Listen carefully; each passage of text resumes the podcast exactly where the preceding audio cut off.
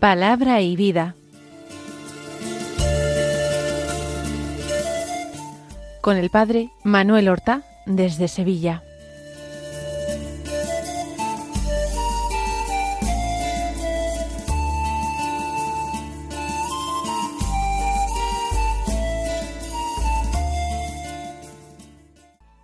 En el nombre del Padre y del Hijo y del Espíritu Santo. Amén. Alabados sean Jesús y María. Muy buenos días, queridos amigos, oyentes de Radio María y seguidores del programa Palabra y Vida. Hoy es el jueves después de ceniza. Por tanto, estamos en cuaresma, pero esos días previos al primer domingo y a la primera semana de cuaresma. No es más que el comienzo de la cuaresma, pero nosotros tenemos que renovar cada día nuestro propósito de vivir intensamente esta cuaresma, renovar nuestro propósito de decidirnos por la santidad, de apartar de nosotros todo aquello que impida, obstaculice o simplemente empañe, siquiera empañe un poco nuestra entrega al Señor, nuestra fidelidad a sus mandamientos. Desde esa perspectiva nosotros vamos a escuchar su palabra, vamos a escuchar el Evangelio que se proclama en la misa y también tomaremos algún otro texto de la palabra de Dios sacado de la liturgia de la palabra de la misa. El Evangelio es de San Lucas. Recuerdo que ahora no es como en el tiempo ordinario, donde se tomaba la lectura continuada de un Evangelio. Ayer teníamos un texto del Evangelio de San Mateo, hoy es de San Lucas. Del capítulo nueve de San Lucas, los versículos veintidós al veinticinco, que dicen así. En aquel tiempo dijo Jesús a sus discípulos, El Hijo del hombre tiene que padecer mucho, ser desechado por los ancianos, sumos sacerdotes y escribas, ser ejecutado y resucitar al tercer día. Entonces decía a todos, Si alguno quiere venir en pos de mí, que se niegue a sí mismo, tome su cruz cada día y me siga pues el que quiera salvar su vida la perderá, pero el que pierda su vida por mi causa la salvará. ¿De qué le sirve a uno ganar el mundo entero si se pierde o se arruina a sí mismo? Prácticamente la misma enseñanza de Jesús la hemos escuchado en el Evangelio de San Marcos no hace mucho tiempo, hace muy poco. Pero afrontamos esta nueva perspectiva, esta nueva visión de la enseñanza de Jesús en otro de los evangelistas. No podemos situarla en un momento determinado, es un texto ah, aislado de, de, lo que hay antes y después en el Evangelio de San Lucas. Es una enseñanza de Jesús en cualquier caso el Hijo del Hombre tiene que padecer mucho. Se trata de uno de los anuncios de la pasión. Para el Señor, esta pasión supone un momento clave y decisivo de su vida. Él se referirá a este momento llamándole la hora. Mi hora no ha llegado todavía. La hora de Jesús es la hora de su entrega al Padre en el ejercicio de una obediencia muy difícil, pero plenamente filial.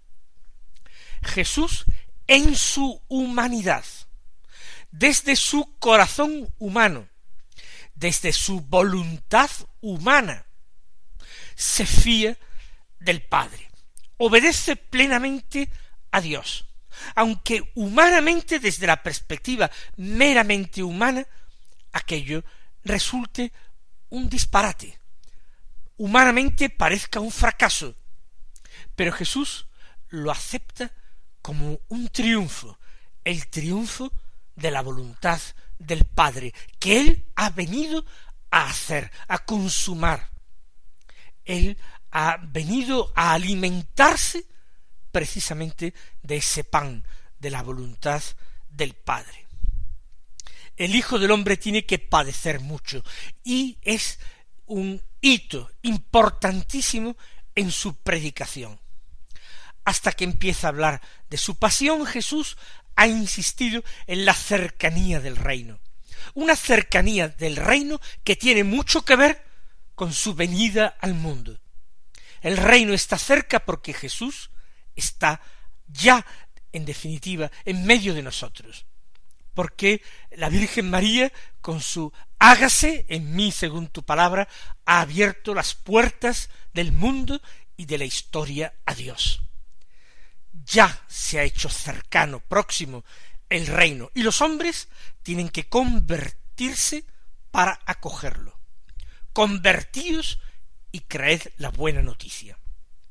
Y Jesús insiste en las condiciones para acoger el reino, y es toda su predicación en el sermón de la montaña. Pero en un momento decisivo Jesús comienza a hablar de su pasión, y estos anuncios sobre la pasión y muerte se van a repetir, porque la resistencia de sus discípulos a aceptarlo es una resistencia muy grande el Hijo del Hombre tiene que padecer mucho. Ser desechado por los ancianos. Los ancianos son no solamente las personas mayores, no se trata de la tercera edad que rechace a Jesús y los jóvenes lo acepten, no saquemos esa conclusión disparatada. Es una categoría de personas que entraba a formar parte del Sanedrín judío. Son los propietarios de tierras en Judea y en las cercanías de Jerusalén. Es una aristocracia, digamos que eh, principalmente laica, no son sacerdotes, jefes de familias antiguas, de familias adineradas, ricas, de terratenientes. Estos ancianos son uno de los grupos de personas que rechazó a Jesús. Desechado también por los sumos sacerdotes, no sólo por el sumo sacerdote, que era el que anualmente se ponía al frente de ese colegio sacerdotal de Jerusalén que atendía el templo. No, los sumos sacerdotes son todos el alto clero que atendía el templo de Jerusalén y entre los cuales iba eh, turnándose el sumo sacerdocio entre unas pocas familias eh, que eh, tenían en, la familia o habían tenido distintos sumos sacerdotes. Y luego los escribas. Los escribas eran los doctores de la ley. Jesús hace referencia sobre todo a los doctores de la ley fariseos, que eran por supuesto mucho más del noventa por ciento ya en tiempos de Jesús los fariseos, que tenían una doctrina espiritual y una forma de pensar muy distinta a la de los sacerdotes y ancianos, por otros motivos, vieron en Jesús un peligro para su prestigio y se le opusieron. Por eso el Señor, con una lucidez extraordinaria, dice que tiene que padecer mucho y ser desechado por los ancianos sumos sacerdotes y escribas. Estos son los tres grupos que formaban parte del Sanedrín, siendo los escribas principalmente fariseos y siendo los ancianos principalmente saduceos. Y continúa diciendo el Señor, ser ejecutado y resucitar al tercer día. En una frase tan corta, sin palabrería, sin grandes explicaciones. El Señor sintetiza en una frase toda la hondura del misterio pascual, todo su horror, pero también toda su belleza. Tiene que ser ejecutado misterio de dolor, de pecado, y resucitar al tercer día, misterio de gozo y de gloria de Dios, misterio de triunfo. Esta es la gran afirmación y el gran anuncio que hace el Señor a partir de cierto momento de su vida. Entonces, sigue diciendo Lucas, decía a todos. Fíjense que lo primero lo ha dicho a los discípulos.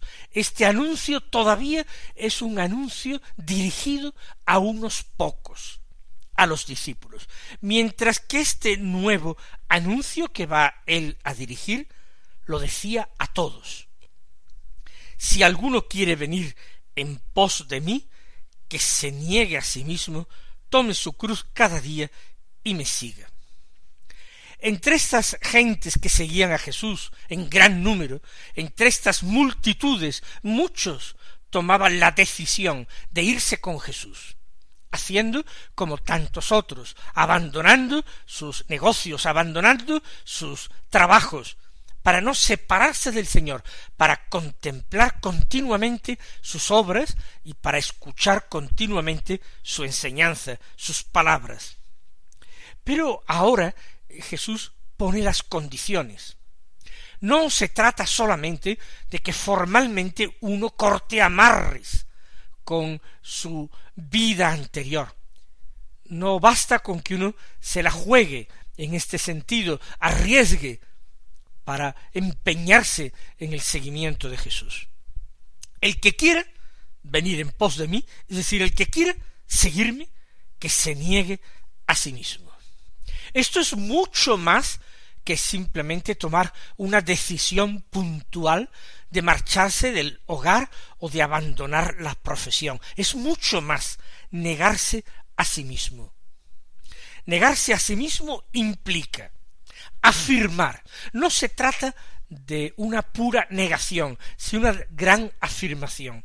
Quien se niega a sí mismo está afirmando a Dios y afirmando a su prójimo.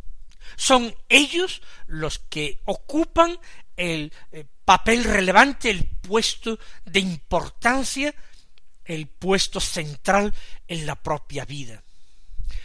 Uno se niega a sí mismo dando un paso hacia atrás y permitiendo que el amor a Dios y la atención y el servicio a los prójimos constituyan el eje o constituyan los ejes de la propia vida.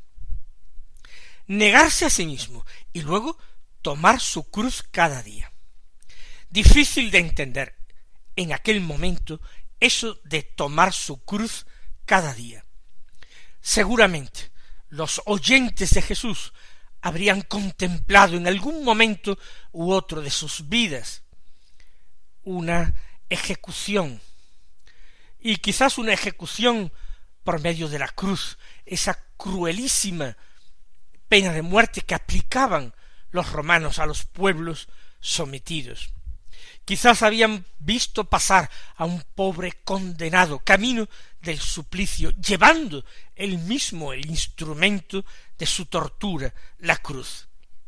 Pero Jesús habla de la cruz de cada día, es decir, aquello que en la vida de cada día a nosotros nos crucifica, nos da muerte, nos hace olvidarnos de nosotros mismos, relativizar todo, negar nuestros propios intereses, conveniencias, caprichos, preferencias, gustos. Tomar la cruz cada día supone aceptar todo aquello que en la vida de cada día es desagradable, negativo, aquello que para los hombres del mundo es algo a evitar, a huir. Pues Jesús invita a enfrentarse a esto, mirarlo cara a cara, de frente, y no solamente mirarlo cara a cara de frente, sin rehuirlo, sino además abrazarlo, tomar su cruz. Él, Jesús, va a convertirse en modelo de esta actitud, abrazando literal materialmente la cruz en que murió, Por eso continúa el Señor diciendo, pues el que quiera salvar su vida la perderá. Quien solamente está pendiente de sí mismo, quien quiere a toda costa triunfar, ser feliz, conseguir sus objetivos, alcanzar la plenitud, ese inevitablemente va cavando el hoyo de su propio fracaso, de la propia esterilidad de su vida. En cambio, el que pierda su vida por mi causa la salvará. Quien posterga todo, absolutamente todo, por el Señor, por su causa, por la causa del Evangelio, ese la salva. ¿Por qué? Porque conserva intacta esa vida para la eternidad, porque Dios le ha de dar como regalo, como heredad, esa vida para siempre. El que pierda su vida por mi causa, que no tenga pena de haberse empobrecido, de haber perdido nada, al contrario, lo ha ganado todo. Y termina el Señor con una frase muy importante que ha tenido distintas traducciones. ¿De qué le sirve a uno ganar el mundo entero si se pierde o se arruina a sí mismo? ¿De qué le sirve a uno ganar el mundo entero si pierde su alma? Si esto es lo más importante, si este es el fin de nuestra vida terrena, ¿de qué sirve haber conseguido éxitos que duran tan poco, éxitos que no garantizan absolutamente nada importante, que no colman nuestros más profundos anhelos. Vamos a tomarnos en serio estas palabras del Señor. Vamos a procurar servirle y seguirle a Él, sin que nos importe gran cosa la incomodidad, la dificultad, el sufrimiento o la persecución que hayamos de sufrir por ello.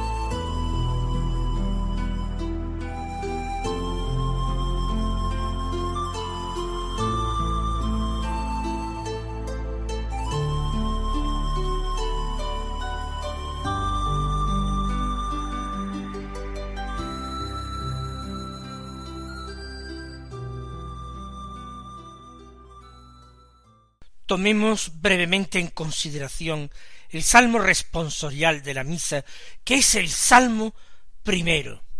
Se nos dan tres estrofas de este salmo. Dichoso el hombre que no sigue el consejo de los impíos, ni entra por la senda de los pecadores, ni se sienta en la reunión de los cínicos, sino que su gozo es la ley del Señor, y medita su ley día y noche, será como un árbol plantado al borde de la acequia, da fruto en su sazón, y no se marchitan sus hojas, y cuanto emprende tiene buen fin. No así los impíos, no así. Serán paja que arrebata el viento, porque el Señor protege el camino de los justos, pero el camino de los impíos acaba mal. Es una buena introducción al salterio. Se trata de una bienaventuranza, dirigida para un determinado tipo de hombre. Dichoso el hombre, así comienza, que no sigue el consejo de los impíos. ¿Qué es el consejo de los impíos? No es una recomendación de los impíos. El consejo de los impíos es la opinión común que tienen los impíos, que no se deja llevar por las opiniones impías que hay en el mundo, que no se deja llevar por las corrientes de pensamiento, por las tremendas ideologías destructoras del ser humano, que no se deja arrastrar por modas determinadas. Ese es el que no sigue el consejo de los impíos. Ese es el que no entra por la senda de los pecadores, porque los pecadores entran en un camino que conduce a la muerte, y el pago por sus obras será amargo. Por algún tiempo los impíos pueden reírse del justo, pero cuando apenas en un soplo se desvanezca, se termine su sendero, el sendero de su vida, ese sendero termina en muerte, en fracaso, en condenación. Dichoso el hombre que no entra por esos senderos. Dichoso el que no se sienta en la reunión de los cínicos. ¿Para qué? Para compartir sus opiniones, para él también burlarse de los que piensan distinto, para tratar de amordazar a los que proclaman la ley de Dios y el mandamiento de Dios. Dichoso el hombre, en cambio, que encuentra su gozo en la ley del Señor es decir, en el cumplimiento de esta ley, y medita su ley día y noche, escucha y medita su palabra, y se fortalece en ella, y se siente seguro en ella. ¿A quién será semejante? Será como un árbol plantado al borde de la acequia. Qué diferente un árbol plantado en el medio del desierto árido o un árbol plantado al borde de la corriente de agua fácilmente extrae con sus raíces ese jugo vital que le permite vivir. De esta manera da fruto en su sazón y no se marchitan sus hojas, y cuanto emprende tiene buen fin. Una vida fecunda, una vida que da fruto, que da buenos frutos. En cambio, si este es el destino de los justos, el descrito en la segunda estrofa, en la tercera, es el destino de los impíos. No así los impíos, no así. Que nadie se imagine que la vida de unos y de otros es igual, que al final todo termina en lo mismo, que al final, como Dios es bueno y misericordioso, los llevará todos al cielo. No así los impíos, no así. Ellos serán paja que arrebata el viento. No tienen consistencia sus vidas, son como paja que, que flota, que se la lleva cualquier viento. Así serán arrastrados por el viento de Dios. ¿Por qué? Porque el Señor protege el camino de los justos, pero el camino de los impíos acaba mal, acaba fatal mis queridos hermanos, que el Señor os colme de bendiciones y os conceda su gracia para seguir siempre el camino de los justos. Hasta mañana, si Dios quiere.